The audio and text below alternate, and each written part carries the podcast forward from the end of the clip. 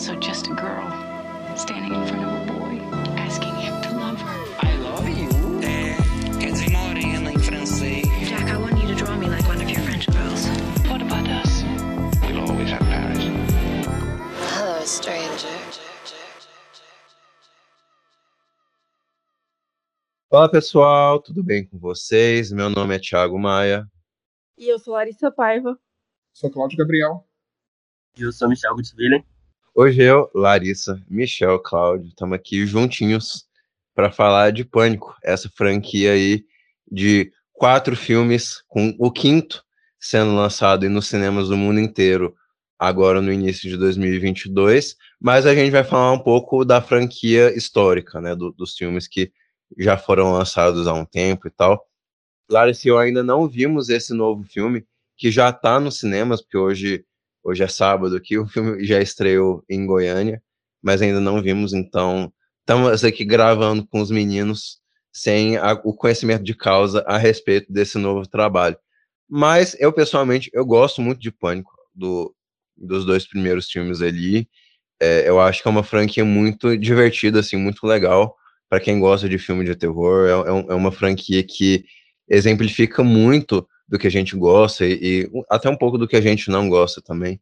Mas, assim, eu tenho comigo que o Wes Craven, ali no, nos, nos filmes que ele fez, ele colocou muito carinho é, na, na realização dos filmes, colocou muito muito gosto mesmo na, na decupagem, nas cenas ele que chamam muito a atenção.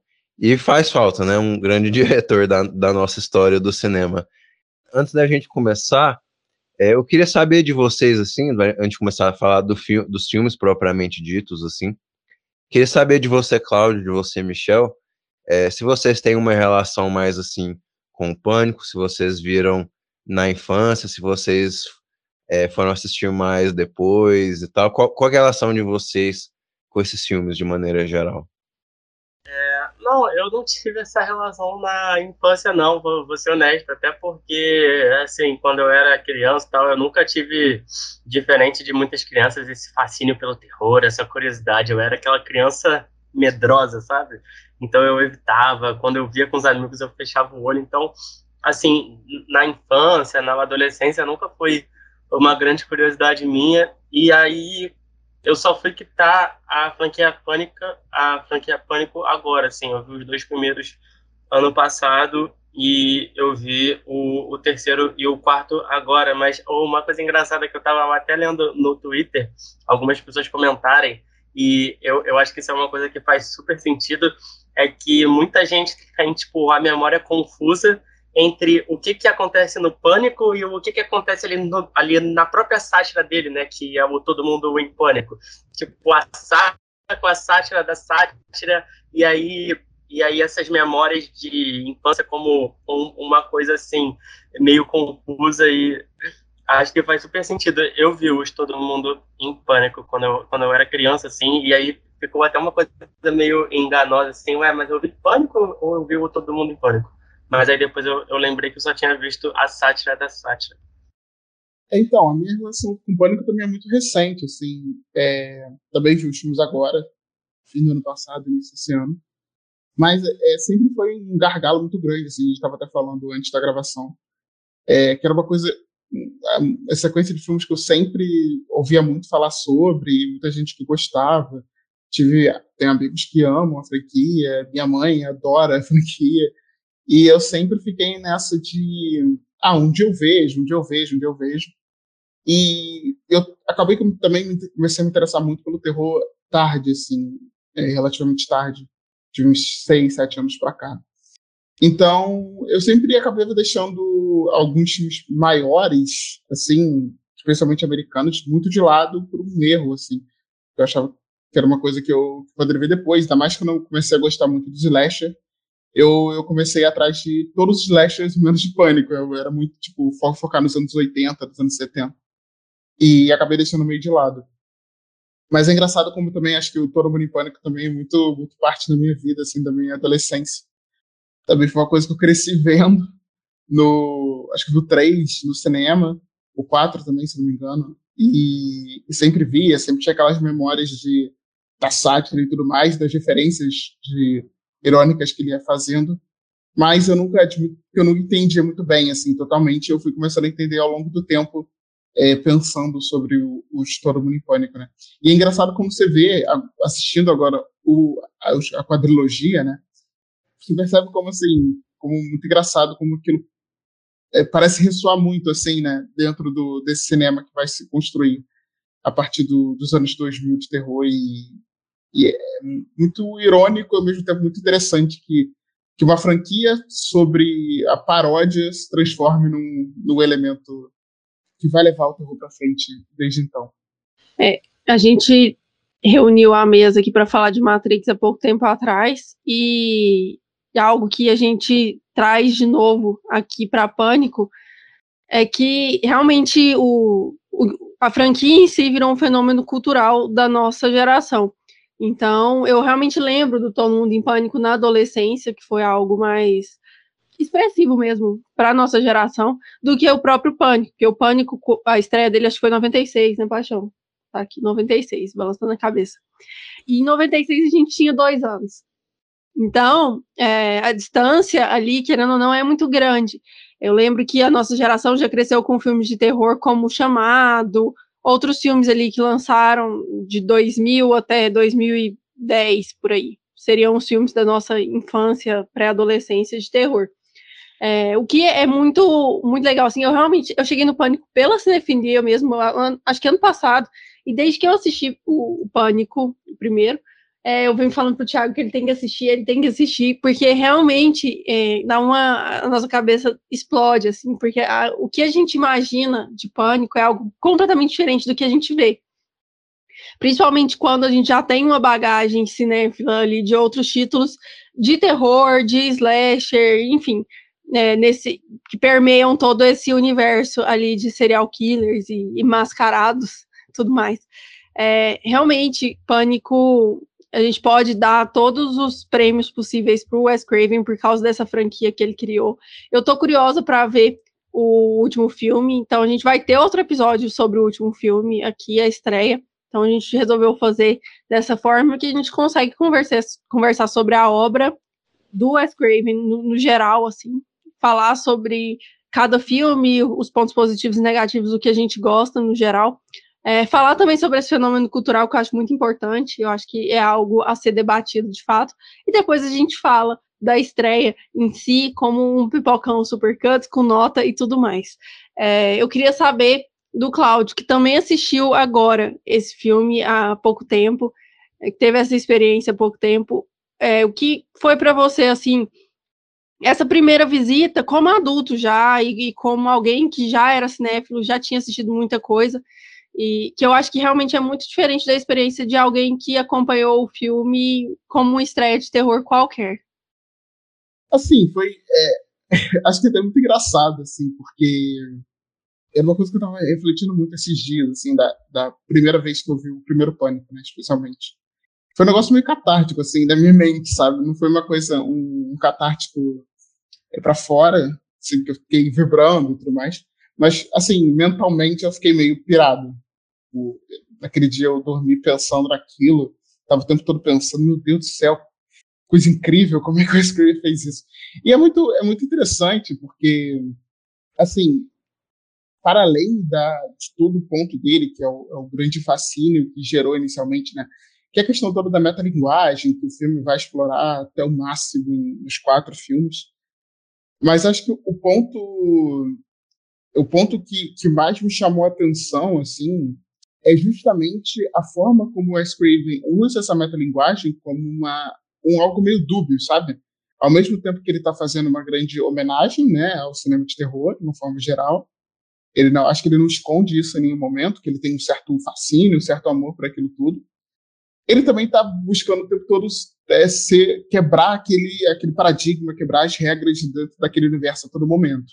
Então ele joga na cara do telespectador um grande grande, tipo assim, o que as pessoas já conhecem, né, dentro do gênero, e eu acho que, por exemplo, é o personagem do Randy, né, o personagem que, que é quase o Wes Craven ali dentro da, da história, né, é, é uma pessoa ali totalmente autoconsciente daquela situação toda, e que, ao mesmo tempo, ele também serve para ser o grande quebrador dessa, desses paradigmas que o, que o gênero vai se colocando e para ser irônico com aquilo tudo a todo momento.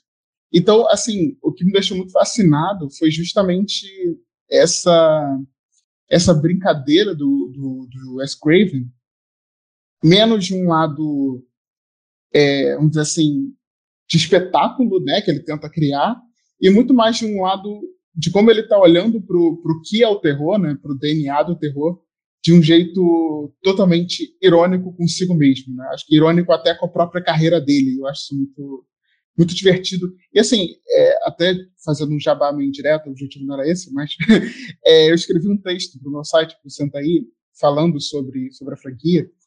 E assim, quando eu escrevia, né, pensando muito, é um filme muito maduro, assim, e não parece um filme maduro, né? Se você para pensar de um, de um filme de um, de um diretor que está quase em fim de carreira, né? Porque o Screamer morre em 2015 e ele faz, vamos dizer, os quatro pânicos e mais dois filmes antes de morrer. Então, é um filme de um diretor com muita bagagem e, e parece muito é, certeiro no que ele quer fazer a todo momento, dentro de um filme que todo, não parece que ele está realmente nesse caminho, né? Enfim, achei, acho engraçado essas ironias que o, que o filme está se colocando, ao mesmo tempo que ele não está se colocando a todo momento.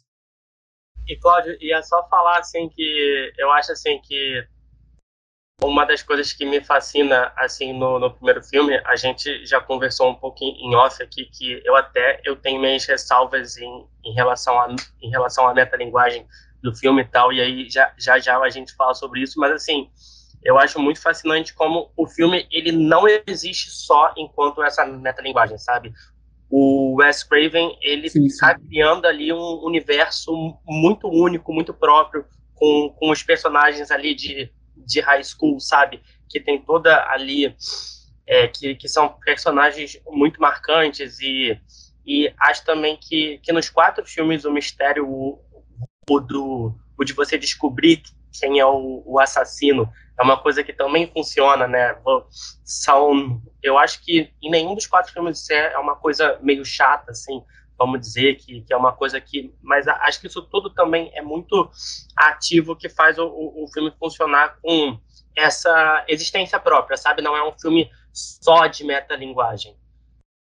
E só um ponto assim que eu acho, acho legal acrescentar até nessa questão do high school, que eu acho que é uma coisa muito interessante, é como ele está nessa nessa vanguarda do que do que o cinema de terror nos anos o cinema de terror adolescente especialmente né nos anos fim dos anos 90 início dos anos 2000 vai ser que é muito menos aquele terror moralista que existia no slasher né e muito mais um terror que esses personagens adolescentes eles são é, super tem diversas características próprias que vão se construindo ao longo dos filmes né é muito curioso isso eu vejo por exemplo muito paralelo é, dos personagens do Pânico, por exemplo, com. Eu sei que vocês fizeram no verão passado, sabe? São personagens. Dependente da qualidade dos dois filmes. É tipo assim, são personagens que, que a todo momento eles têm mil e uma questões dentro deles que vai também fundamentar um, um cinema adolescente assim, dos anos 2000, se a gente parar para pensar, né, cinema adolescente americano, mas que ao mesmo tempo eles têm uma preocupação genuína de não morrer, sabe? Enquanto, se você vê um, um filme slash dos anos 80, essa não, não, é uma preocupação, vamos dizer assim, sabe, do, desse adolescente. Eles são totalmente unidimensionais, né? Então, acho que é um ponto muito, que sempre me chama muita atenção também desse lado. Engraçado, né? Assim, agora falando um pouco fora de, de ordem cronológica, mas já que a gente está falando de universo adolescente e tal, e aí é, é muito interessante você ver como o filme ele ajuda a construir isso, né, ali no original, que é de 96, né, se eu não me engano. E aí quando e aí quando o Craven ele vai fazer o, o quarto filme, né, ele meio que ele retoma esse ciclo, né, e aí ele reconhece ele mesmo uma nova geração e várias coisas que, que ele ajudou a construir. E assim, acho que para mim um dos grandes fortes assim desse quarto filme é, principalmente eu avalio o simbolismo e a escolha certeira ali no, no elenco, né? Muita gente ali de uma, de uma, de uma geração teen que já estava em alta já ali do mundo ali das séries, que, que ou que ia surgir depois, é Emma Roberts, Anna Paquin, Lucy Hale, Kristen Bell. Então, assim, é, é curioso como ele ajuda a construir e aí, e aí depois ele vai olhar em, ele vai olhar em, em retrospectiva qual foi esse legado dele, né? Pessoal, eu vou ler aqui a sinopse pra gente do primeiro Pânico, porque assim, a gente vai falar um pouco do, desses quatro filmes assim que que marcaram a franquia Pânico e tal, mas assim, acho que vale a pena a gente focar no primeiro e aí ir falando do segundo, do terceiro, do quarto ao longo do episódio. Say a prayer for the youth of America. God bless our youth,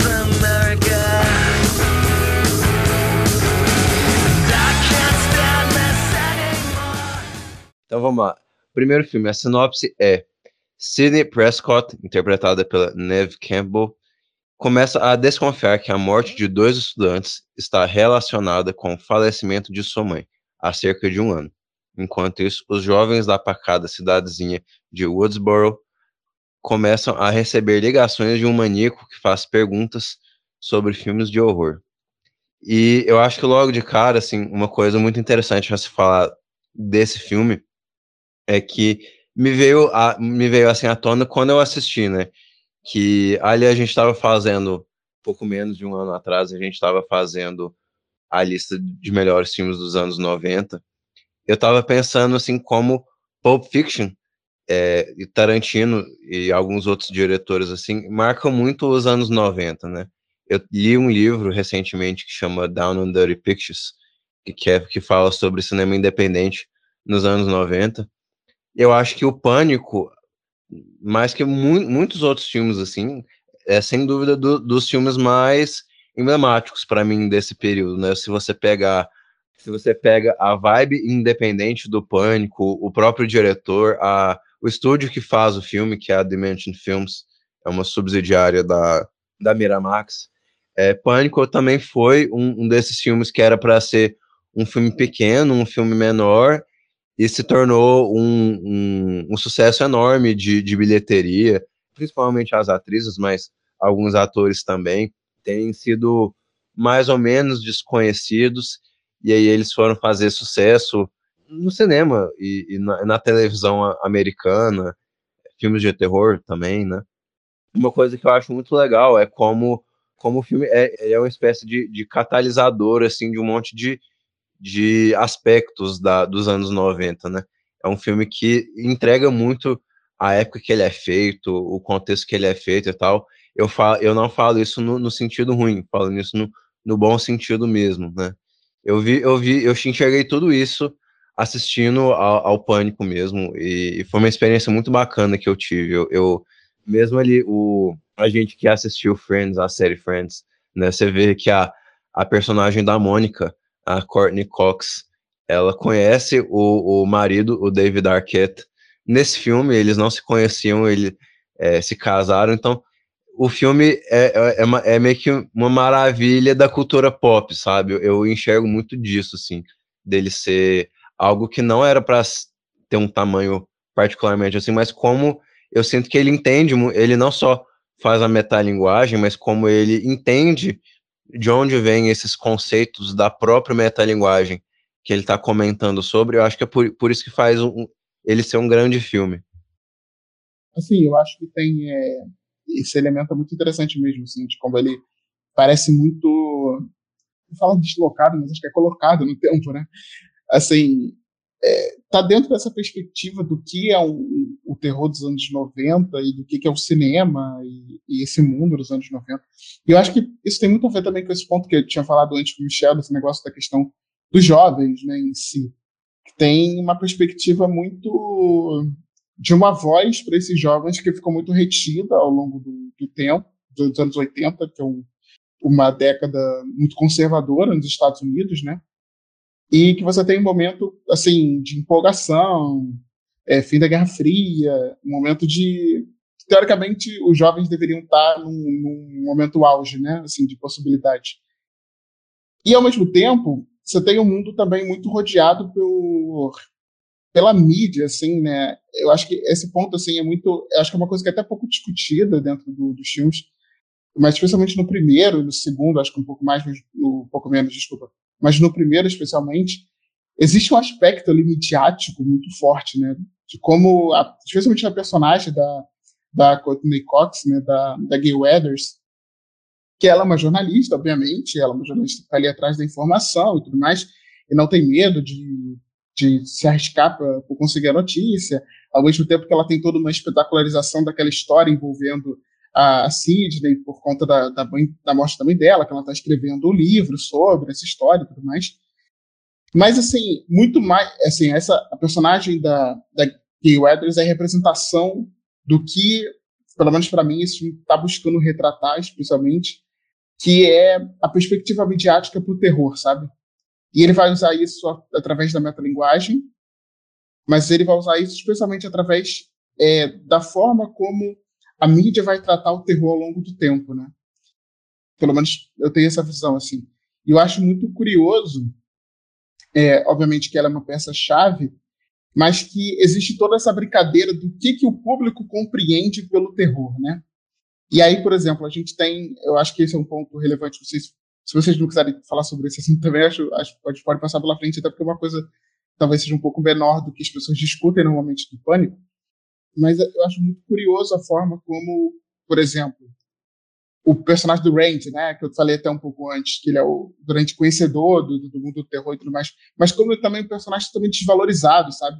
Porque, porque não, não importa essa perspectiva de alguém que vai entender a, a, o gênero e tudo mais. Importa muito mais aquela o, o midiático, né, o, a morte, o sangue. Tanto que é aquela, acho que é uma cena que eu, eu adoro, assim, que é o início daquele grande ápice final, né? O, quando ele está vendo o filme com tá vendo Halloween, né, com, com o pessoal, com os outros amigos.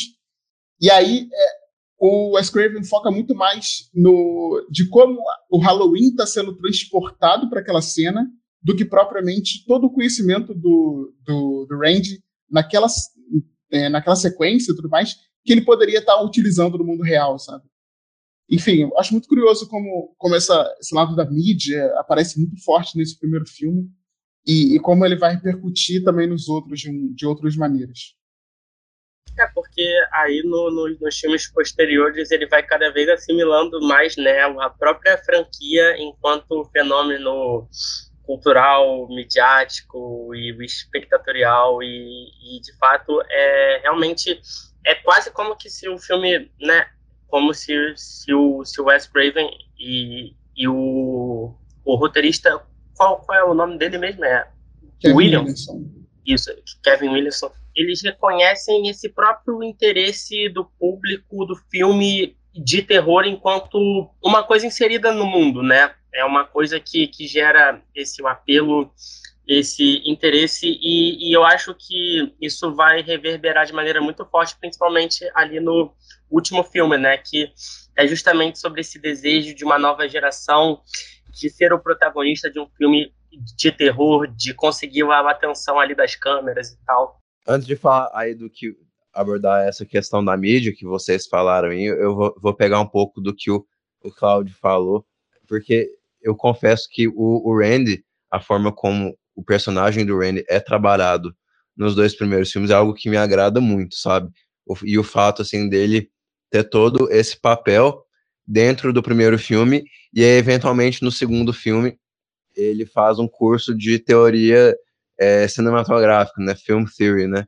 Isso, isso eu acho isso muito legal, né? E, e o segundo filme começa de uma maneira para mim maravilhosa, né? Que eles estão ali discutindo o mérito de, de sequências em franquias, né? É, é algo muito de cinéfilos e tal, ficar falando, ah, porque o original é melhor e tal isso de alguma forma até se manifesta nas nossas notas de Letterboxd, né? Eu, isso não tem como, assim, do, o cinéfilo mais, ao menos vulgar, assim, todo mundo meio que pensa, é, até sem querer nesses termos, assim, e é, é, meio que uma forma que o, o Wes Craven tá falando ali pra gente, ó, é, pode, de, pode largar seu cinismo ali na, na, na entrada do cinema, quando você assiste os, os filmes do Pânico, né? É, mas eu ia dizer, a respeito dessa questão da mídia, que para mim isso é muito um ponto fraco para mim, no, no, nos, em filmes no geral, quando filmes sabem trabalhar bem essa questão da mídia. Assim, eu gosto muito, eu costumo gostar muito. Inclusive, foi das coisas que eu mais gostei ali no, no Não Olhe para Cima, do Adam McKay, recentemente. e aqui é muito legal, né? Porque não é só a questão ali do comentário é, da mídia em si, né? De como a mídia atua, né? É mais uma coisa até meio estrutural, assim, o papel da mídia na estrutura da sociedade americana, né? E o cinema de slasher, de maneira geral, você pode enxergar muito dessa maneira, né? Que é um, é um cinema que ele é, por sua natureza, metalinguístico, né? Porque ele é um cinema que te explicita o, os papéis de cada um dentro da história, que ele é mais... É, ele, é, ele é menos sutil na forma como ele, ele narra certas convenções do gênero e tal, então, o cinema de slasher já, já se encaixa nisso, né? Por isso que a, a metalinguagem do filme, eu acho que não é algo meramente, assim, querendo ser engraçadinho, boni, bonitinho, assim. Eu acho que faz parte mesmo de toda essa apreciação do filme, porque é uma forma, é, chega a ser uma forma diferente de você ler o próprio gênero, né? né? Porque dentro do gênero, essas questões tão, são tão é, vívidas, são tão fluidas no sentido de que você é, você ali fica procurando os culpados os bonzinhos e, e os malvados é, e as vítimas e os é, então ali tá tudo muito bem trabalhado, sabe? Eu acho que é, é um roteiro muito legal, assim, é, é, desses filmes que a gente pode elogiar muito muito o roteiro, assim. Mas é claro que o Wes Craven ele, putz, ele destrói nessas cenas de set pieces e é, as grandes os grandes assassinatos e tal. O Claudio falou aí da, cena que eles estão todos vendo Halloween, né? E o filme ele é repleto desses momentos vivos e, e, e cheios de, de, de, graça e etc. Então, para mim, a franquia Pânico é essencialmente isso, né?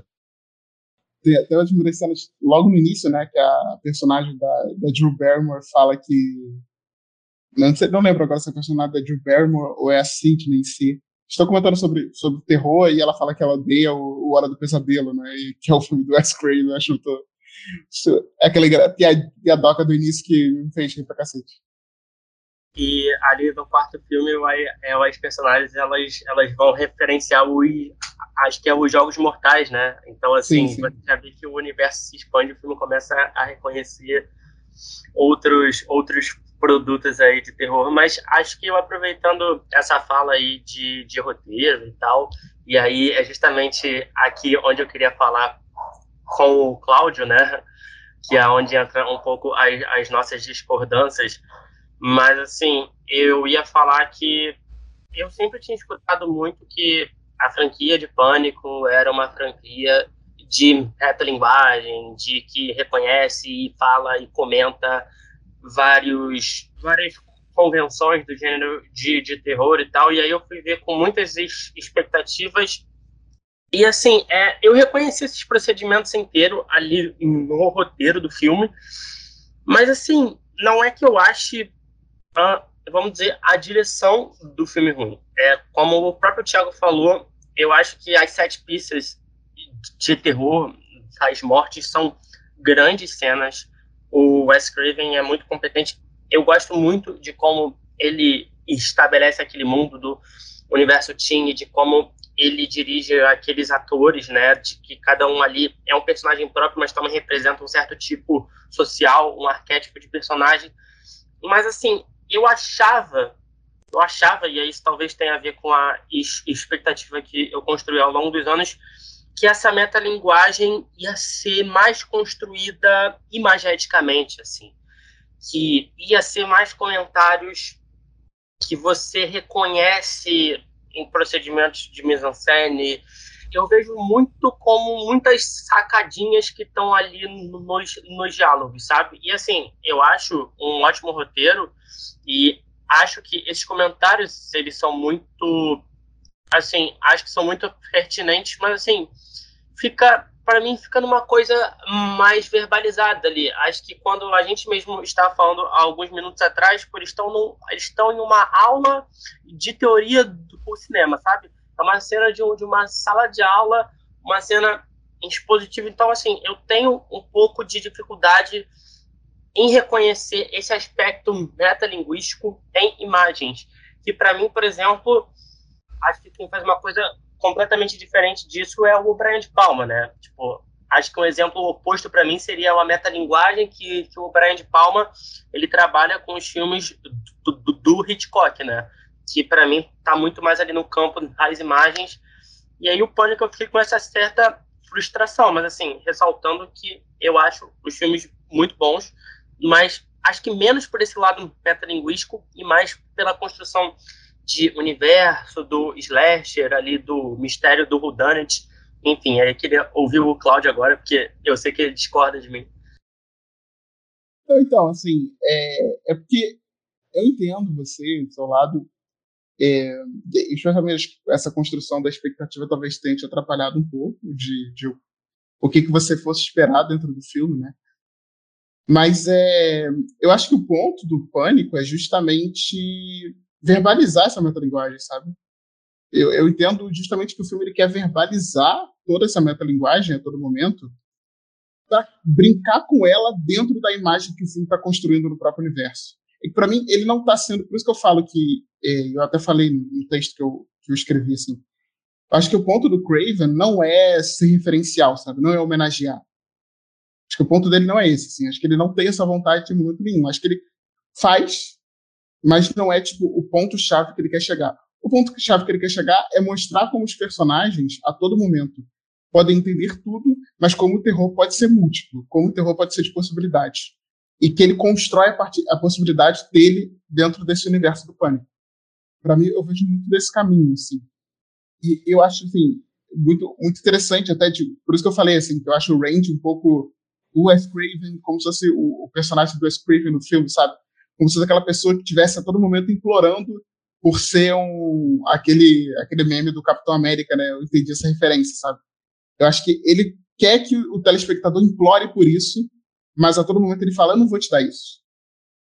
Porque o ponto é, essa metalinguagem, ela serve para ser um passado, um, um é, é, acho que assim, e é um ponto falando já dos três filmes assim um pouco, né, dessa trilogia que a gente pode chamar do até os anos 2000 é, e é um ponto-chave que eu acho que, que me aparece muito no terceiro, de como o Wes Craven está olhando toda essa perspectiva da franquia de um caráter muito clássico, sabe? De como ele olha aquilo, assim, ele remete a todo. Ele quer olhar, quer transformar o Pânico em um clássico. Ele não tem medo disso, eu acho que é bem claro, ele tem um objetivo disso. E a todo momento ele vai fazer isso a partir da construção dele, sabe? Ele vai, ele vai olhar para essas referências a partir de uma construção própria.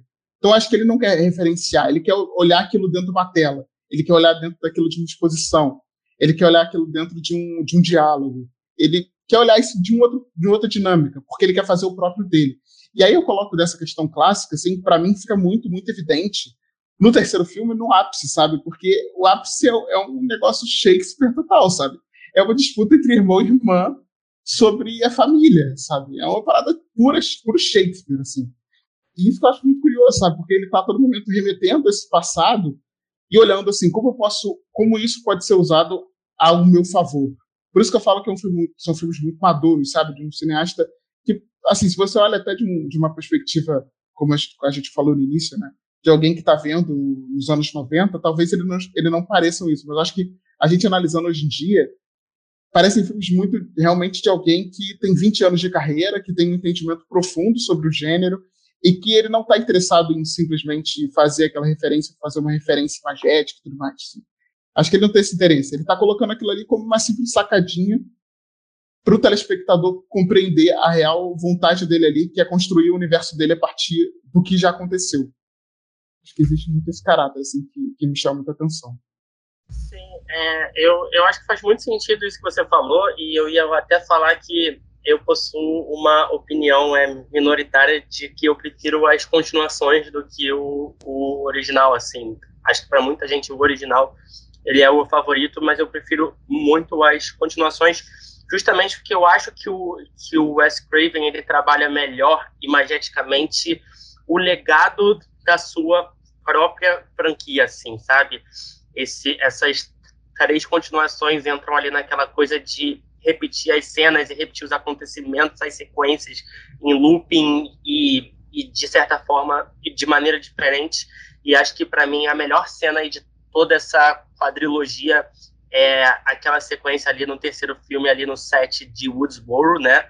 Que ali quando ela entra ali na casa de novo e aí o que, que vai dar, aí ela vai abrir uma porta e, e, aí ela quase cai ali do segundo andar. Então, assim, você vê que ele tá, ele tá trabalhando imageticamente e dando variações, né? A alguns outros acontecimentos que já aconteceram de outra forma na franquia. Eu, eu fico mais interessado pelo modo como ele olha para o próprio primeiro filme que ele construiu do que como ele olhou para o terror de modo geral no seu primeiro filme. Vou aproveitar a deixa aqui para que eu acho que eu concordo com o Michel, assim.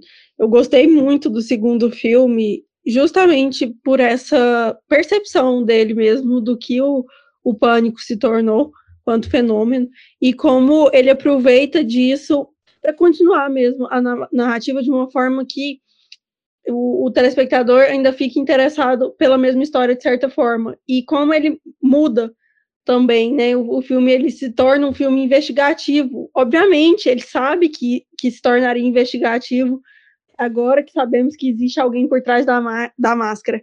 Eu lembrei muito de Scooby-Doo, os filmes, porque tem, tem muito disso, de é fulano, não, é outro, e aí essa própria construção, os personagens que ele constrói para serem culpados, ele desconstrói também ao mesmo tempo. É, então, assim, o, o ritmo do filme é muito pensado para essa dinâmica do telespectador, de você conversar com seu coleguinha do lado, falar, ah, é fulano, é ciclano. E por que que eu lembrei tanto de Scooby-Doo? Por causa dessa criação quase fantasiosa do, do, do Ghostface ali, né, daquela máscara. Aquela máscara, pro, quando você chegou no segundo filme, a, a máscara, o rosto ali daquele assassino, né, aquela aquele visual mesmo, branco e tudo mais, do, do grito, era, era algo já do fenômeno cinematográfico. Então ele aproveita disso, aproveita desse monstro criado para brincar com o telespectador e ele segue assim na sequência, né? Tô até curiosa para esse quinto filme para ver se ele vai caminhar por qual desses lados.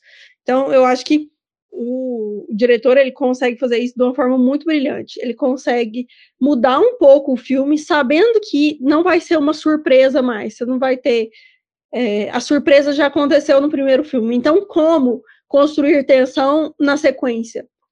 Né? Então, ele te coloca como detetive, no, no, caso. Ele te coloca como integrante do filme a partir do momento que ele insere o cinema, que ele insere os telespectadores ali. Ele te coloca como um participante daquela história também, porque você faz parte daquela história. O telespectador, no segundo filme, ele já faz parte da história. Então, eu acho que isso tudo é, é, genial, assim, e é o que eu mais fiquei impressionada. E, e a hora que eu falo assim, putz, talvez eu goste mais do segundo filme do que do primeiro, porque ele consegue extrapolar essa barreira, pegar na minha mão e me levar para dentro da tela, né? Assim, é até interessante. Acho que é uma boa a gente conversar sobre o, sobre o Ghostface em si, né? Sobre essa, esse personagem, que eu acho que é uma parada muito interessante.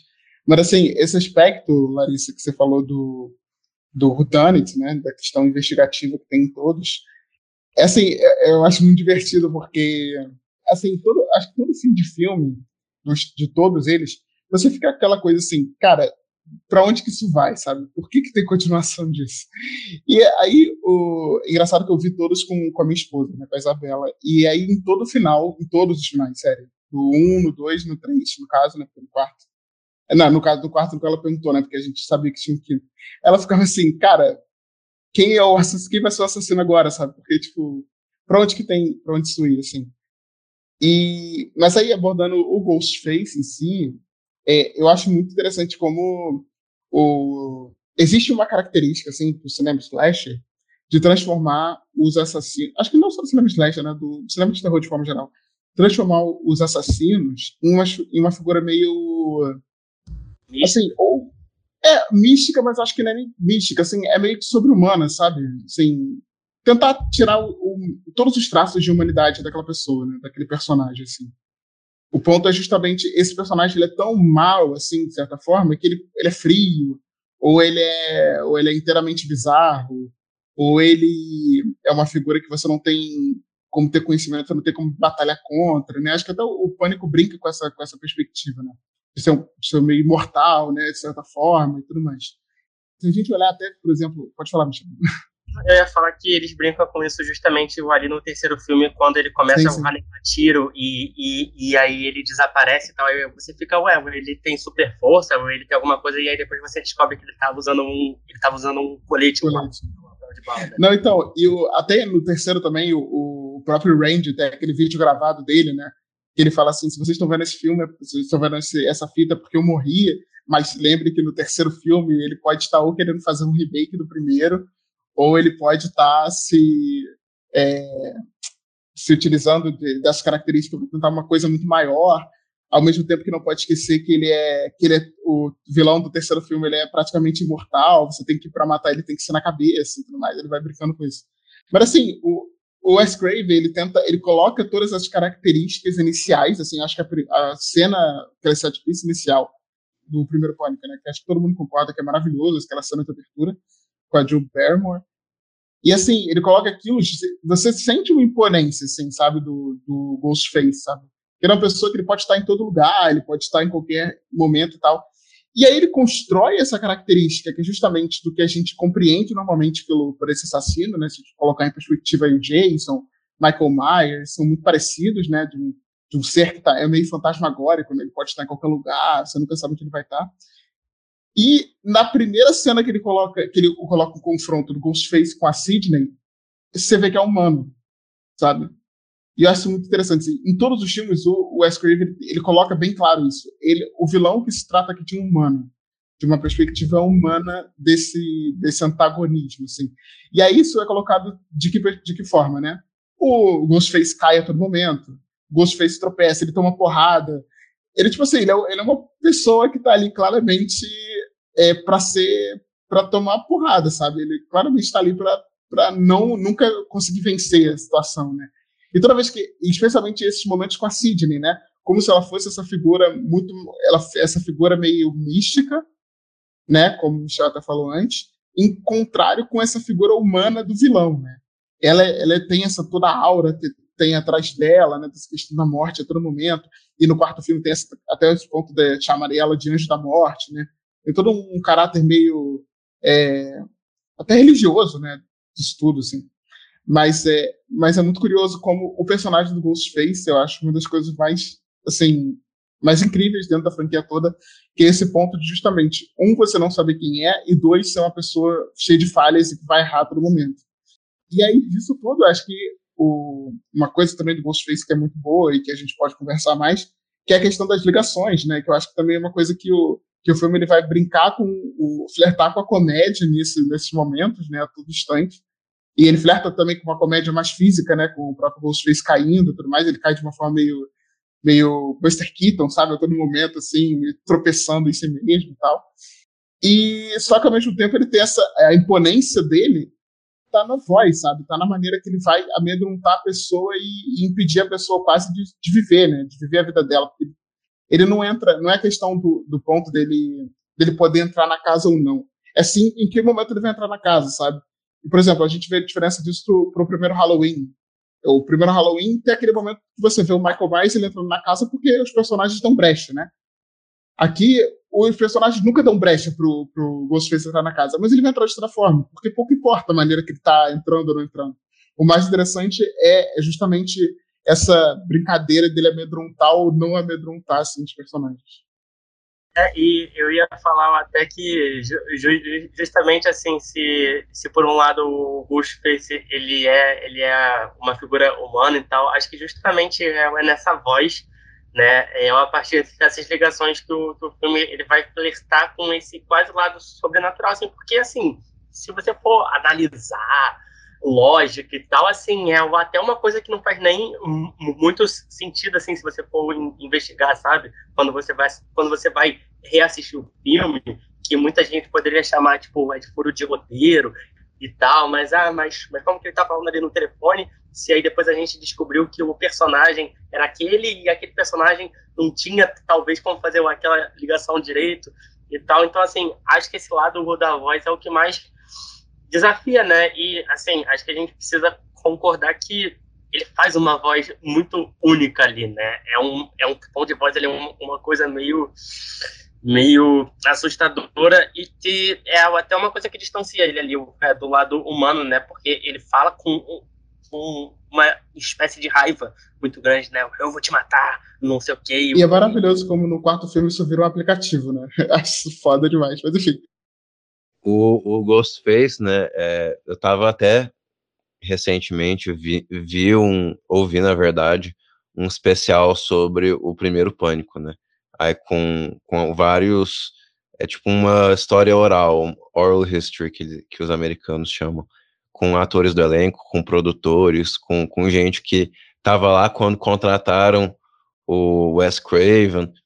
E é muito legal como na, na, nessa escolha o perfil que eles estavam procurando na pessoa do, do Ghostface, né? Que era alguém com uma voz amedrontadora, mas uma voz meio sedutora e tal, assim, era, era uma voz que podia ser, ser bem ambígua para vários lados, assim, né? E eu acho que eles acertaram demais, assim, no, no, no, no talento vocal mesmo, que, que foi ali escolhido e etc, né? E é muito engraçado isso do, do, próprio personagem dele, né? O cinema de slasher, para mim, é muito sobre isso, assim, sobre essa é, necessidade de, de não de não sentir, desculpa, o cinema de slasher para mim, é, eu acho que gloriosamente ele não sente a necessidade de ficar é, justificando todas as coisas que se fazem, né? Inclusive, assim, o, o assassino pode meio que metaforicamente teletransportar de um andar para o outro, assim, num, piscar de olhos, aparecer num canto, desaparecer e para mim tá tudo certo, assim, sabe? Eu acho que é maravilhoso isso. É das grandes graças desses cinemas. E ainda bem que é assim, ainda bem que é mentiroso, ainda bem que é, que é desleixado no melhor sentido da palavra. É, é um cinema que não, não, não quer é, uma associação com a realidade, né? Mas acaba que, que o pânico é muito interessante porque ele vai misturando esses elementos, né? Um pouco de, de realidade, da mídia, mas um pouco de de fantasmagoria e, e, mentira. Aí as brigas pessoais dos próprios personagens são muito bem escritos, né? Inclusive o segundo filme, né? É o segundo e o terceiro filme, né? Eu acho que são, são filmes ali que, que sabem muito bem usar os próprios personagens, né? Você pensa assim, ah, o, o, um monte de gente vai morrendo e aí não, não sobra história para contar, muito pelo contrário, sabe? Eu acho que vão acontecendo, né? Tipo, no, no terceiro filme, quando eles colocam lá o, o Cotton Weary lá para ser um, um, um, um, grande apresentador de, de televisão, né? Eu acho isso um barato, assim, porque é, das coisas que eu mais gosto da história, né? Da história, como o, essa questão da mídia, né? É uma metáfora muito, muito bem estruturada a respeito da natureza do, da competição americana, de você su subir na vida, alcançar o sucesso e tal. Isso muito bem representado pela personagem da, da Gail Weathers, mas não só por ela, né? Eu acho que tá, tá tudo ali envolvido, né? O próprio Wes, né? O Wes é um cara. Wes Craven, digo, né? O Wes é um cara muito, muito curioso para comentar a respeito desse tema de ser bem sucedido na sociedade americana, né? Porque ele é um cara que, que fez alguns filmes de terror, assim, muito under, undergroundzão e tal, muito, sabe, muito baixo orçamento é, ao máximo, assim, mas ele é alguém que acabou é, se dando bem nesse nicho e foi, ele fez o, os Pânico, o Hora do Pesadelo, que foram, é, foram sucessos, né? Então ele é pessoa curio, curiosa, né? Porque ele é bem sucedido dentro do, da, da carreira dele, das possibilidades de carreira dele, mas é alguém que, que faz questão de ser associado a um, uma coisa mais marginalizada e tal. Ele mesmo teve dificuldade quando não fez filmes de terror, né? Então, eu acho isso muito legal, muito curioso, e ele acaba fazendo esse comentário de uma maneira é, extremamente interessante. Assim, eu acho que o, essa questão também da mídia é, aparece muito também de como a mídia vai construindo o que, que é o medo na sociedade, né? precisamente numa sociedade americana. É uma coisa que, que assim, no, no primeiro filme, acho que tá até um pouco menor, assim, mas ela vai sendo muito importante é, na maneira de como as pessoas vão compreender o que, que é o medo e, e aí eu, assim, eu acho é, e até entrando no lado meio de uma discussão que talvez a gente não precise nem entrar tanto assim, que eu acho que seria bem longa, mas eu acho que os filmes do Pânico são filmes muito teóricos, assim, sobre o que é o terror, sabe? Eu acho que eles estão abordando, o, e eu não digo nem teórico só de uma perspectiva de, de roteiro em si, né? Eles estão, obviamente, refletindo sobre, sobre o gênero na metalinguagem. Mas eu digo também numa perspectiva mesmo de, de imagem, sabe? Eu acho que ele, essa questão da, da televisão, a todo momento, de, por exemplo, da questão do livro, né? Da, de como esse livro está tá sendo construído para confrontar uma história que a Sidney tem, e, e, e, como, por exemplo, acho que no quarto filme uma coisa muito, muito interessante, que é, é muito esse, esse, esse lado do, do Wes que é aquela cena do, dos universitários se reunindo para ver os, a maratona Stab, né? Eles se reunindo, eles ficam todos felizes na hora que aparece o, que aparece o vilão, o Ghostface lá, eles gritando. Eram felizes também que o primeiro era dirigido pelo Robert Rodrigues. Sim, maravilhoso.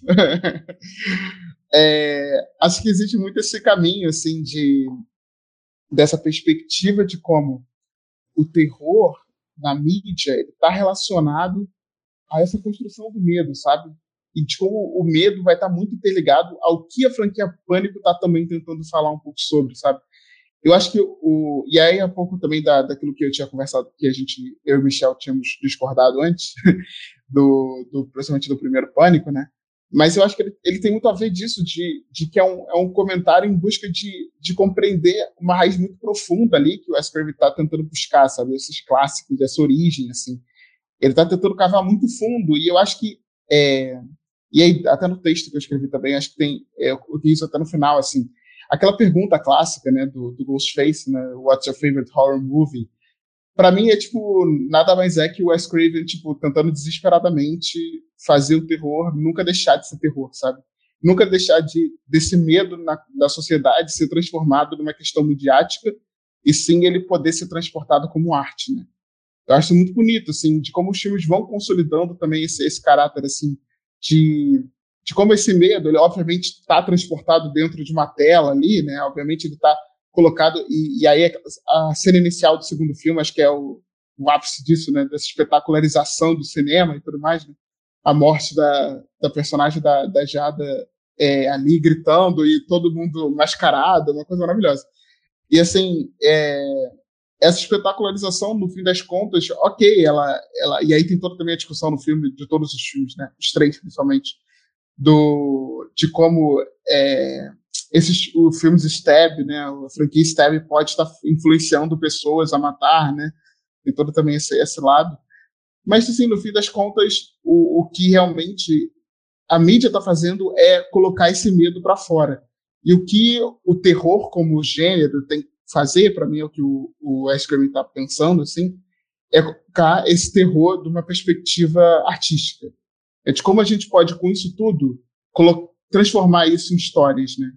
enfim, acho, acho bonito assim, esse lado. Dentro dessa característica midiática também que a gente tinha falado antes, mas também de como o S. Craven está se colocando nisso tudo. Sim, é, não, na verdade eu queria falar um, eu queria aproveitar para falar sobre uma coisa que o Thiago tinha dito é, é, anteriormente, que é justamente como acho que, que essa quadrilogia do Pânico ela sabe muito bem ser dividida em em várias fases ali da vida, né, de cada personagem.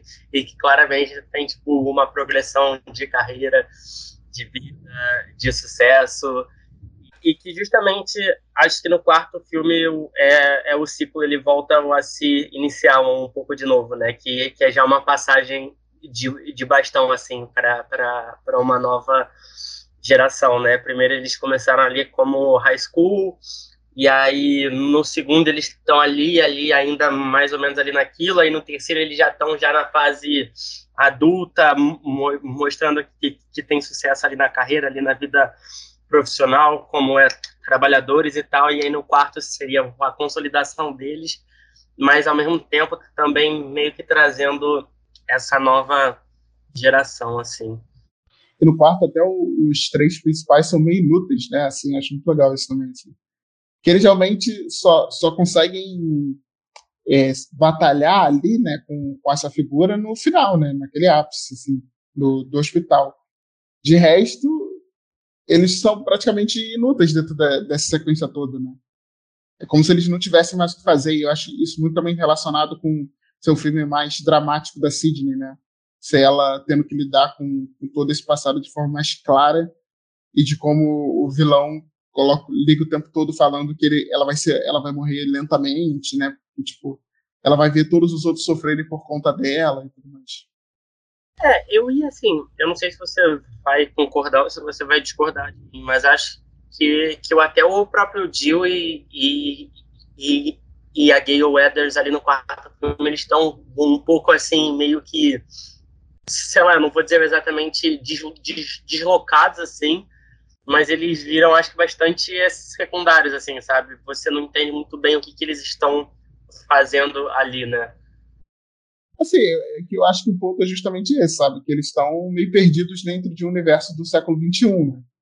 Eles são como se fossem umas pessoas do passado e, e eu acho isso também muito a ver com, com a perspectiva tecnológica que esse filme tem, né? Que o quarto filme tem, tem muito um, esse lado de da tecnologia influenciando o medo, né, como uma nova construção do, desse mundo pós-moderno, assim, né? e, e, que ao mesmo tempo ela não é uma ela não é uma construção de um medo pela mídia, né, pelo pela TV e tudo mais. Ela é uma construção de medo pela pela tecnologia em si, sabe? Pô, aquela é, aquela meta... as câmeras, né, que sim, sim. A metalinguagem do da, das, da, duas primeiras cenas, né? do que vai mostrando o Stab 7, né? E depois você vê que é uma, uma lembrança do Stab 6, né? E as duas cenas, o personagem morre por causa da, da, do celular, né? Nas duas eles morrem por isso. Enfim, acho que tem essa perspectiva muito forte. Acho que se esse filme de desse ano, se não tiver o personagem fazendo live na Twitch matando, acho que tá errado. Nossa, muito medo de como esse filme vai lidar com a tecnologia. Ansioso, veremos. Vocês já assistiram o novo? Não, pelo visto, né? Não, não. Não, ainda não. É, então a gente vai assistir hoje e é, em breve nós vamos gravar também. Pra, pra, enfim. Eu, eu, eu, escutei já gente falando a mesma coisa que falaram de Homem-Aranha e de Matrix, que é remake, reboot e continuação ao mesmo tempo. Essa, pelo visto, é uma nova moda aí. Rebutake. Vai ser o, o, o meu, a minha alcunha. é, Pelo menos no Pânico faz sentido isso, né? Ah, com certeza, com certeza, com certeza. É, eu acho que a gente acabou falando muito aí da, da franquia, né? Eu acho que vamos, vamos ver aí como, como esse novo filme se mostra. Então, eu acho que a cinefilia gosta muito de Pânico e não é muito à toa, né? Eu, o Michel falou no começo do episódio, eu também lembro muito de ver o Todo Mundo em Pânico na infância, né? E eu, eu vi, via todos, eu, eu, eu era fascinado naquele, naqueles filmes e tal. Inclusive, tenho vontade de rever, tenho muita vontade de rever para ter essa nostalgia mesmo. Mas vocês têm alguma consideração final aí, a, a, a, talvez a respeito do, do terceiro filme, do quarto filme que a gente discute um pouco menos? Ou a gente pode puxar as indicações? Eu gostaria de falar acho que é rapidinho sobre o terceiro filme. É, assim, é, acho que muito é perturbador, assim, assistir hoje esse terceiro filme, né? Ainda mais a gente tendo em consideração que o filme ele foi produzido ali pela Miramax pelo, e, e pelo Harvey Weinstein. E aí você vê esse filme hoje em dia, né? Como que, como que o Wes Craven ele estava apontando muitas coisas ali na cara, né, e falando de muita coisa que talvez que na época ele não fosse muito óbvia, mas que hoje você vê o filme e você fica completamente assustado, né, assim, é, o simbolismo que é naquele clímax final, colocar ele se passar numa mansão de, de, de um produtor, né, que nesse caso seria o Harvey Weinstein, e que essa mansão é quase que um, sei lá, é tipo um labirinto, assim, um pesadelo cheio de sala secreta, um abatedouro, assim, uma coisa com, completamente sinistra, assim, né? Você fica. Caramba. E várias histórias de assédio relacionadas a ela, né? É, pois é, foi, foi um lado desse terceiro filme que, que, que, me, que me assustou muito, sabe? Não, assim, o terceiro filme eu acho. É, talvez ele seja o patinho feio, assim, da franquia, né? De muita gente não gostar, gostar menos, né? Talvez. Mas eu acho ele muito, muito, muito interessante de uma lógica que, para mim, ele talvez seja o filme mais reflexivo, assim, do, do Wes Craven de todos. Ao mesmo tempo que ele talvez seja o filme mais divertido, sabe? Que ele tá o tempo todo o Wes Craven se divertindo fazer aquilo. Por que, que eu digo isso? Assim, acho que reflexivo, porque ele é um, ele brinca com essa ideia de, de ser um remake, né? Quase do primeiro filme, algumas cenas. O Michel falou aquela sequência toda de, do set de filmagem, né? Da Sidney sendo é, perseguida pelo Ghostface e ela fazendo o mesmo trajeto que ela faz no primeiro, só que sendo desnorteada por, por questões do set em si, né? Dela abrir uma porta e tá no, tá no vazio, dela cair no, numa espuma, de coisas assim. E aí, ao mesmo tempo, eu acho que ele está trabalhando muito dentro, dentro de uma perspectiva de um terror meio desvalorizado, sabe? Eu acho que ele está observando muito isso, assim, assim. Eu acho que existe uma progressão assim, nos três filmes, que é o primeiro falando muito de, dessa perspectiva midiática do medo, o segundo de, de como o público espetaculariza isso tudo, e de, numa, assim, ele está teoricamente fazendo uma, uma subida dentro dessa perspectiva, né? E de como ele coloca isso para baixo, de como, no fim das contas, essa espetacularização do público para o terror não, não, serve nada, assim, porque o terror ele justamente se desvaloriza ao longo do tempo, né? E é sempre desvalorizado ao longo do tempo. Então, independente se ele, se ele transforma o filme num remake, no fim das. E, e aí tem toda aquela questão do set de produção, né? Do, de Stab, sei lá quantos, eu nem lembro qual é qual é a produção do, de Steve lá que eles estão fazendo, acho que é o 5, né? 4, 5. É, como aqueles personagens são desvalorizados, sabe? E, tipo assim, a única forma deles serem valorizados, aqueles atores, é quando eles estão morrendo. a única forma das pessoas valorizarem esses personagens, essa história, é quando eles estão morrendo. E aí isso coloca dentro de dois pontos, né? Desse lado do macro, né, da franquia em si, que é essa resolução shakespeariana da disputa entre irmão e irmã, ao mesmo tempo que micro dentro do filme, que é justamente o diretor sendo responsável por matar todos, né? Ou seja, o cara ele quer ter tão, tanto controle daquilo tudo, como o terror ele, tipo, é tão colocado dentro desse controle, né? De como ele tá o tempo todo tendo que ser, assim, é, se, se autocensurar, né? Ser, ser uma coisa mais palatável ou não ser. Ele tá toda hora se criticando, ele se desvaloriza dentro de si mesmo ao mesmo tempo que ele é desvalorizado por uma sociedade que coloca ele como um gênero menor. Então, para mim, o Wes está tipo, dentro disso tudo, ele coloca assim: o que, que um, um, esse diretor precisa fazer para valorizar o, o, próprio produto, né? Até que ponto o próprio produto do terror em si está valorizado dentro desse universo? E aí é, é, grande até a questão que a Larissa falou antes, né? De como o, o Wes Craven vai colocando cada vez mais uma coisa meio factível, né? De colocar esses filmes dentro de um mundo real ao mesmo tempo que eles estão dentro desse universo particular, né? E, e como vai ser um filme que vai se utilizar dessa questão é, de observar esse passado, presente futuro de uma lógica meio assim, é, meio aleatória até mesmo, né? É o filme que eu acho que eu tá meio que indignado, assim, ele tá meio puto fazendo o filme, mas ao mesmo tempo ele tá falando assim, cara, eu, eu odeio amar tanto isso. E aí ele coloca o Randy de novo de volta, colocando essa questão toda, falando de um terceiro filme, um set de produção. Como esse set piece todo parece que é meio banal, né? As cenas no, do set de filmagens, todas as mortes que acontecem dentro do set são meio banais, assim, né? Pouco importam ali. E as que acontecem fora, elas são repercutidas, né? Acho muito curioso isso, enfim. Seu favorito é o segundo, né, Michel? É o segundo. Aquela teatralização ali me interessa muito, aquela coisa dramática, ali no palco, e o filme ele repetindo a história enquanto passa. Deve ser para mim o filme que ele melhor ele, ele trabalha essa autorreferência ali, a própria franquia, assim. O segundo é o que eu menos gosto. Mas não, não desgosto, tá? Adoro também, mas é o que eu menos gostei. Eu, eu gostei bastante do segundo. Eu, eu, tenho dificuldade de escolher o que eu menos gosto, mas enfim. Eu acho que pra gente concluir essa história, eu, a gente pode fazer uma brincadeirinha aqui de, de ranquear os nossos favoritos, nossos favoritos aí da franquia, é o que mais gosto, o que menos gosto. Cláudia, qual, qual que você gosta mais? Qual que você gosta menos? Como é que é, fica a ordem aí para você? Minha ordem fica primeiro, em primeiro lugar, o quarto em segundo, o terceiro em terceiro e o segundo em quarto. Eu acho o primeiro, assim, que mais. A gente conversou bastante sobre, né? O que mais está relacionado a tudo que a franquia está querendo falar sobre. Eu acho o quarto, ele, ele é. Também um pouco o Michel acabou falando mais do quarto, né? Mas, assim, dessa questão de, de ser quase uma revolução dentro da própria franquia, né? Ele está querendo observar novos horizontes, assim, ao mesmo tempo que ele deixa, não esquece desse, de todo esse âmbito principal do que é o pânico, que é rememorar o, o que é o básico do, do terror e do medo para brincar com isso tudo. Enfim, é basicamente isso. Michel, e o seu?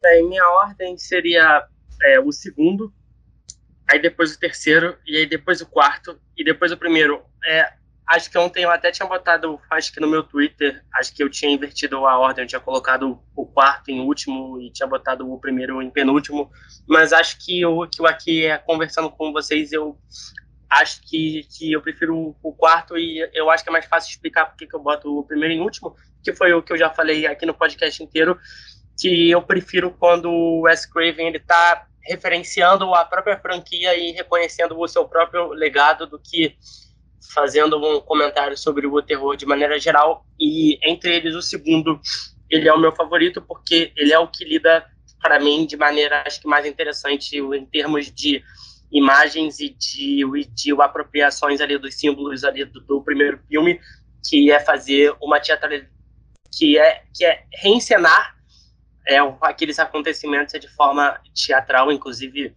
é, é, possuindo o seu clímax ali no teatro, né?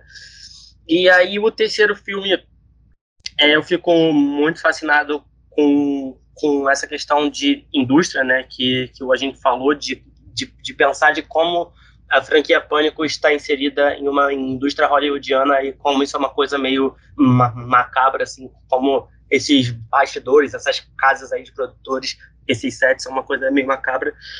E aí o, e aí o quarto, eu acho que ele talvez, eu acho que não foi uma boa ideia fazer uma maratona assim entre o terceiro que eu, eu assisti em seguida um, um, do outro assim. E eu acho que quando eu cheguei ali no quarto, acho que logo depois de eu assistir o terceiro, ficou uma coisa meio assim é, é repetitiva, cansativa e tal, mas assim, eu valorizo muito essa questão dessa passagem de bastão e de como o filme lida com a tecnologia, mas eu acho que a franquia Pânico de geral, e assim, é, é claro que não existe uma coisa, tipo assim, não existe uma maneira certa de se assistir filmes, mas falando, acho que da minha experiência pessoal, eu acho que eu teria curtido mais a franquia Pânico se eu tivesse assistido esses filmes intervalados quando né, assim, é no ano é que cada um lançou e que o filme e, e, e que, e que a passagem dos anos ia ajudar a assentá-los e tal na mente, porque eu acho que vendo os quatro filmes em seguida, eu acho que pode entrar em um looping meio cansativo, assim, sabe? A paródia, a paródia, a paródia, é uma metalinguagem em cima ali da metalinguagem, e aí quando você vê tudo ali, você faz ali uma maratona ali de oito horas, pelo menos acho que para mim ficou uma coisa meio, sabe? tipo, ah, ok, ok, acho que já deu, assim. Mas, mas acho que pro Cláudio acho que foi um pouco diferente, né? Ele viu tudo em seguida e adorou, mas enfim, essa foi minha experiência. Eu tive uma boa experiência vendo em sequência, é, eu confesso também. Até porque, para mim, eu gosto de, de saber os detalhes mínimos da história. E às vezes, quando tem um filme que eu, assim, se tem um tempo que eu vi o filme e tal, eu talvez tendo a, a, esquecer alguns dos personagens periféricos. E aqui nessa franquia Pânico, é muito legal que você reconheça muito bem os, os periféricos e tal. Eu, apesar de que eu confesso não ter visto o quarto filme, né? Então, talvez eu teria cansado ali nesse, nesse tiro, tiro final da, da, da, maratona, mas vendo os três filmes eu fico com um, dois e três nessa, nessa ordem mesmo. Eu gosto muito, eu, o primeiro filme para mim é algo que é, é, um dos filmes de mais gosto, assim, da, das cenas de, de terror e tal. Eu acho que o fato de ser original tem esse gosto, tem esse gosto especial para mim. O segundo eu gostei muito também, né? Eu, eu gostei demais. Eu a, a questão lá do teatro, da farsa e tal. Eu achei maravilhoso. E o terceiro eu também gostei muito, gostei bastante, como é uma história é, é, é uma história ali que já está se repetindo, mas é, ela já está ela tá se repetindo não de uma maneira é, regurgitante e cansativa, ela está se repetindo ali é, de uma maneira é, de uma maneira jocosa e tal. Então eu preciso ainda ver o quarto, mas eu gosto muito dos três ali. No meu Letterboxd eu dei tipo quatro e meio, quatro estrelas e meio ali pro primeiro filme, e eu dei quatro pro segundo e pro terceiro também ali. Eu, eu gostei bastante desses. Eu acho que a Larissa já disse aqui para ela que você gostou mais do segundo que do primeiro, né? Vamos lá, fiz considerações aqui. Eu assisti o primeiro há uns seis meses, né? Acho que foi. Já tem mais tempo. E aí assisti o segundo agora.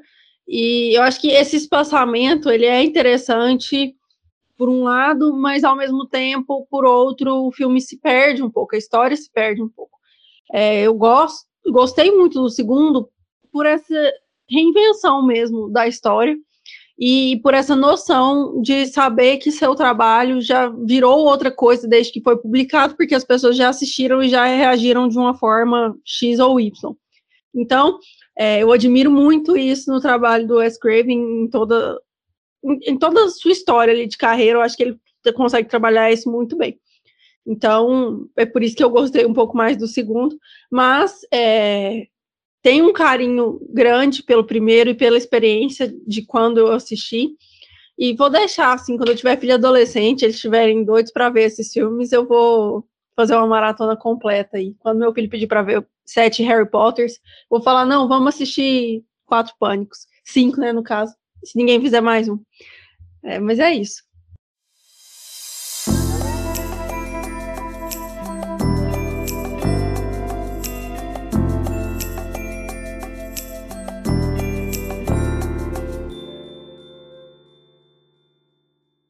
Caio colocou a vinhetinha. Quem quer começar com as indicações? Eu vou recomendar aqui, acho que dois filmes aqui para a galera. O primeiro é um que não está no em streaming, eu acho. Eu acho que não está em nenhum streaming, se eu estiver enganado. Me corrijam, mas assim, eu assisti, eu assisti ele ontem, assim, acho que é acho que eu não poderia fazer outra recomendação melhor. É um filme é de terror também e que me impressionou muito. E aí entrando numa coisa aí de franquia também é o Massacre da, da Serra Elétrica, só que não é o primeiro filme, ele é o segundo filme. Eu achei que não tinha como ser melhor que, que o primeiro filme, mas o segundo é completamente alucinante, assim. É um filme que, que acho que eu, a cada cena que se passava eu ficava, cara, eu não acredito que, que um produtor ele leu o roteiro desse filme e ele falou, vamos fazer isso, que ele deu a carta branca, sabe? É, o, ali, ali é pro Toby Hopper fazer. E, assim, é um filme muito insano, assim, ele muito físico, muito, você parece que você tá entrando ali em um pesadelo ali, de coisas que não fazem, acho que nem mais sentido, assim, mas, e foi um filme que me marcou muito, assim, eu já vi alguns filmes já aí nesse mês, aí nesses 15 dias de 2022, mas ele, acho que talvez ele seja o meu favorito é, até agora. E fazendo uma outra recomendação que não tem a ver com o episódio em si, mas que está em streaming, que eu assisti recentemente, está lá na MUBI, é o Tangerine, é, do Sean Baker, assim, foi um filme que me fascinou muito, assim, é, acho que se eu pudesse fazer aqui um comparativo, acho que para o espectador que não viu, assim, é um filme completamente elétrico e o acelerado, como aquele Crank com o Jason Statham, assim, e uma coisa meio irmão, irmão Safed, assim, uma coisa meio caótica de um filme que, que os personagens eles estão ali circulando é, ali pela cidade e aí vai acontecendo uma causa ali de um acontecimentos ali. E assim é um filme que vai muito assim ele aproveita ali desse passeio ali dos personagens ali por um universo periférico ali de Los Angeles. E é, é, é o de protagonistas é tarões sexuais e ele vai caminhando ali por um submundo e olhando e, e, e é uma câmera que está muito viva ali que está mostrando a, a, aquele mundo assim com umas características muito particulares e enfim foi um filme que me interessou muito tá Cláudio? É, vamos lá. Primeiro, vou recomendar um filme do Wes Craven também, aproveitar o tema. É, e um filme, assim, que apesar de ser até relativamente visto, acho que ele foi esquecido dos últimos tempos, especialmente assim, não vejo muita gente falar ultimamente e tudo mais, ainda mais revisitando, muita gente visitando agora o Wes Craven, eu acho que é um filme ficou meio esquecido, assim, mas eu acho ele uma coisa, assim, absurda, meio sobrenatural, assim, do jeito que o Wes Craven vai criando. É, que é o As Criaturas Atrás das Paredes, filme de 91, que tem no Google Play, na Apple TV para alugar e também para comprar e alugar no YouTube, ou seja, está bem acessível. Ele é um filme que, assim, um, é meio que ele tem uma vibe e uma mistureba de referências também, assim, acho que é como o Craven fez durante os anos 90 e 2000, mas ele vai pegar uma certa um certo quê de assalto à 13ª DP do, do Carpenter, ao mesmo tempo que, que um, uma criação assim de, de, de um cinema negro americano dos anos do fim dos anos 80 e dos anos 90 ali, especialmente com Spike Lee. E aí ele, é um filme que ele fala sobre um garoto pobre assim, um garoto negro, numa que mora num, num bairro só de pessoas brancas, e ele para ajudar a pagar o aluguel, ajudar a mãe com, com recurso financeiro, que a mãe está bem doente, ele invade uma mansão de uns ricos é, para tentar roubar coisas e tudo mais. Só que nesse meio ele acaba é, não sabendo que tem, encontra com uma menina, né, que é filha de, de, um casal que mora no lugar, e ele na verdade descobre que, que os dois pais da menina são dois homicidas, genocidas. E aí, tipo, o filme é um grande é, caça assim de, gato e rato, né? Os, o cara e a mulher atrás deles e eles andando pela casa meio labiríntica, assim. É, enfim, eu acho um filmaço, assim, interessantíssimo. É, e ele tem, ele tem um quê social, assim, né, obviamente, tá dentro da narrativa dele, mas não é um, um grande enfoque, né? No, o Wes Craven não joga, fica jogando isso na cara, assim, não é, não é a grande perspectiva dele. A perspectiva é mais esse, essa construção de, um, de uma certa desigualdade social através do, do terror, né? Mas é um filme que ele flerta, ele vai pro terror, mas ele flerta também muito com, com trailer, assim, acho que tá nesse meio termo. O segundo, também falando de terror, é, é um quadrinho que eu li esse início desse ano, quadrinho lançado pela editora Pipoca Nankin, há pouco tempo, que é o A Sala de Aula que Derreteu, do Junji Ito, também de terror. O Ito, que é um autor japonês, é, para quem acompanha um pouco o mundo do, de mangá, de quadrinho, deve conhecer ele. É um talvez o maior nome do terror fora dos Estados Unidos que tem nesse mundo. E fala um pouco de dois irmãos meio demoníacos, assim, um que é como se fosse o filho de, de Satã, e a irmã dele que é tipo meio que alucinada, meio maluca. E basicamente eles tocam um zaralho em cada lugar, entendeu? Com suas curtas, histórias curtas, assim, e cada história são eles fazendo destruição aonde passa, é mais ou menos isso. É, basicamente ele ele fica o garoto ele fica pedindo desculpa o tempo todo e a partir disso ele vai derretendo o cérebro das pessoas e a menina ela literalmente mata todo mundo na facada loucura assim para quem curte gore e tudo mais é uma, um prato cheio que é maravilhoso talvez quem curta uma coisa um terror mais psicológico por um lado pouco menos sanguinolento, talvez não seja a indicativa boa de, de ver Jiu-Jitsu, de acompanhar esse quadrinho de Jiu-Jitsu. Mas para quem gosta do gore, de uma coisa mais exploitation, de sangue e tudo mais, vai gostar bastante dessa, desse quadrinho. Então, o mangá, a sala de aula que derreteu o Jiu-Jitsu. As indicações. Vamos lá, eu tenho duas indicações aqui breves. A minha primeira indicação é, porque, assim, os filmes do Pânico, todos os quatro, estão disponíveis lá na Globoplay. Então é lá que a gente assistiu, fez essa nossa maratona de Pânico esses dias. E aí mexi ele no, no catálogo da, da Globoplay e vi que Marighella, do, do Wagner Moura, tá lá disponível. Eu, pessoalmente, não fui o maior fã do filme. Larissa e eu fizemos um episódio com Wallace, e o Wallace gostou do filme. Eu acho que é um filme que tem seus detratores, mas tem seus fãs aí também. Então, se você não assistiu Marighella, eu acho que vale a pena, e assinar Globoplay, eu acho que vale a pena você ir lá conferir e ver um dos filmes nacionais mais discutidos aí dos últimos anos, né? E dar o play no nosso episódio também, com o Wallace, ficou muito bacana, foi uma discussão bem legal. E minha outra indicação vai para um filme que estreou recentemente no, no catálogo do, do Apple TV Plus, Apple TV Plus, eu acho que é assim, que é o Tragédia de Macbeth, dirigido pelo Joel Cohen, é, um dos irmãos Cohen, né? Ele tá sem o irmão dele, tipo a, a Lana Wachowski dirigindo o novo Matrix sozinho, né? Esse é, esse é o ano que os irmãos estão tão, tão brigados, né? Mas, enfim, né, é, é uma indicação, assim, não assisti ao filme, então eu não vou dizer se o filme é bom ou não, mas eu acho que é, é uma boa indicação no sentido de que... De que vai ser episódio. Vai ser episódio e tudo mais e tal, assim, então, então valeu o lembrete aí para todos que estão escutando que o filme está lá disponível no Apple TV Plus e com certeza vai estar tá aí no burburinho para as premiações, a temporada de premiações que está chegando por agora. Passar aqui para a Larissa para ela indicar as coisas dela. Então, pessoal, agora o Supercuts vai ter dois episódios por semana, então nós vamos tentar indicar o máximo possível de filmes que serão é, episódios é, conseguintes.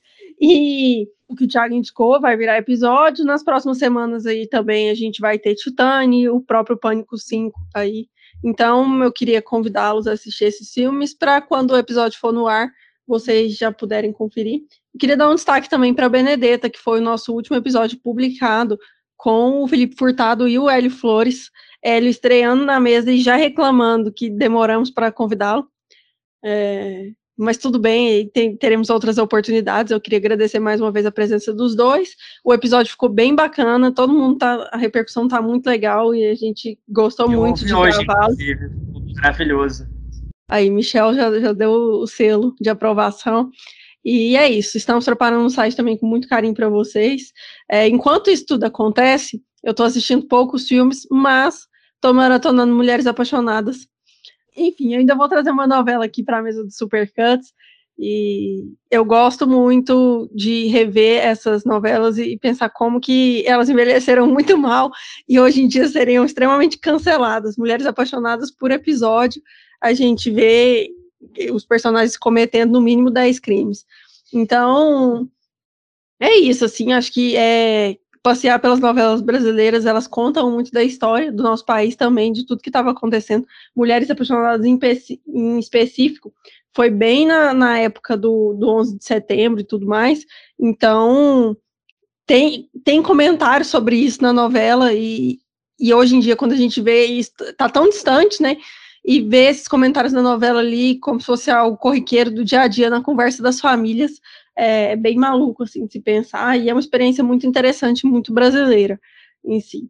É, eu tô pensando aqui se eu assistir mais alguma coisa, eu acho que não. Queria deixar de indicação também que eu comentei aqui dos filmes do Scooby-Doo, que eu gosto demais, assim, e, e acho que esses, pelo contrário, é, envelheceram muito bem, e são os filmes desse estilo de fantasia, assim, acho que ele brilha muito, principalmente o 2 da ilha, é, acho muito legal, assim, colocaria bem próximo de Speed Racer, inclusive, é, nessa trama fantasiosa e como abordar a fantasia de uma forma é, que abraça mesmo o universo e consegue vivenciá-lo de fato.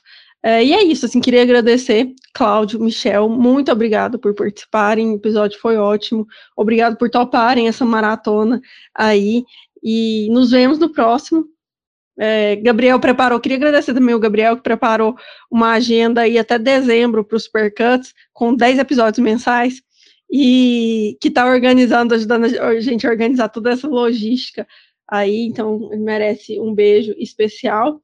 E nos vemos no próximo. Ele colocou bastante o nome de vocês. Eu espero que vocês topem todos os episódios que ele colocou o nome de vocês. E é isso, pessoal. Até a próxima. dar espaço aqui para o Cláudio e para o Michel deixarem as redes sociais deles e, de novo, também agradecer aos dois por terem feito esse papo gostoso conosco. Interromper o sábado de vocês aí no calor, que a. Ai, quando esse, esse, quando esse episódio for ao ar, o Michel vai ser um cara comprometido. Olha só, é, é isso aí. Abraço aí a Carol também. Também outra pessoa especial aí pro, no, pro episódio. É, mas enfim, pessoal, o espaço é de vocês. Como que o pessoal pode seguir e seguir o trabalho de vocês? Bom, primeiro agradecer pelo convite para falar um pouquinho do, do Pânico. Foi muito legal, acho que o episódio que deu umas discussões muito boas para não só para que a gente fique aqui, né, mas também futuramente para quem for ouvindo e for, for pensando também mais sobre. É, e sempre que alguém ouvir e quiser também falar um pouquinho de pânico, pode me marcar nas redes sociais, no caso no Twitter, especialmente Cláudio Gabriel J, arroba Gabriel J. É, também estou no Instagram com esse mesmo arroba. E meus textos dá para acompanhar no meu site, o Santaí, também escrevo para o Plano Aberto, de vez em quando estou em algum outro lugar. Mas, enfim, principalmente no meu site Santaí e no Plano Aberto. Estou sempre aparecendo. Enfim, agradecendo o convite de verdade e espero mais vezes aparecer aqui para falar de coisa boa. Ou não também, né? Bom também falar de coisa ruim. É, de coisa ruim também eu sou obrigada. Então, vou trazer todo mundo. Vai lá, Michel. É, eu agradecer Thiago e Larissa de novo pelo convite, é, é sempre um prazer. Vocês podem me encontrar nas redes sociais, no Twitter e no Letterboxd, Michel CVG, e nos sites de crítica que eu escrevo, eu escrevo no plano aberto e no, e no plano crítico regularmente, mas de vez em quando eu também estou colaborando com muito prazer. É ali no, no site ali do Cláudio, o Senta aí. E é isso, vou aproveitar um, e mandar um beijo aí pra Carol também. É isso. Um beijo a todos. Beijo, Carol. Seja bem-vinda à nossa família.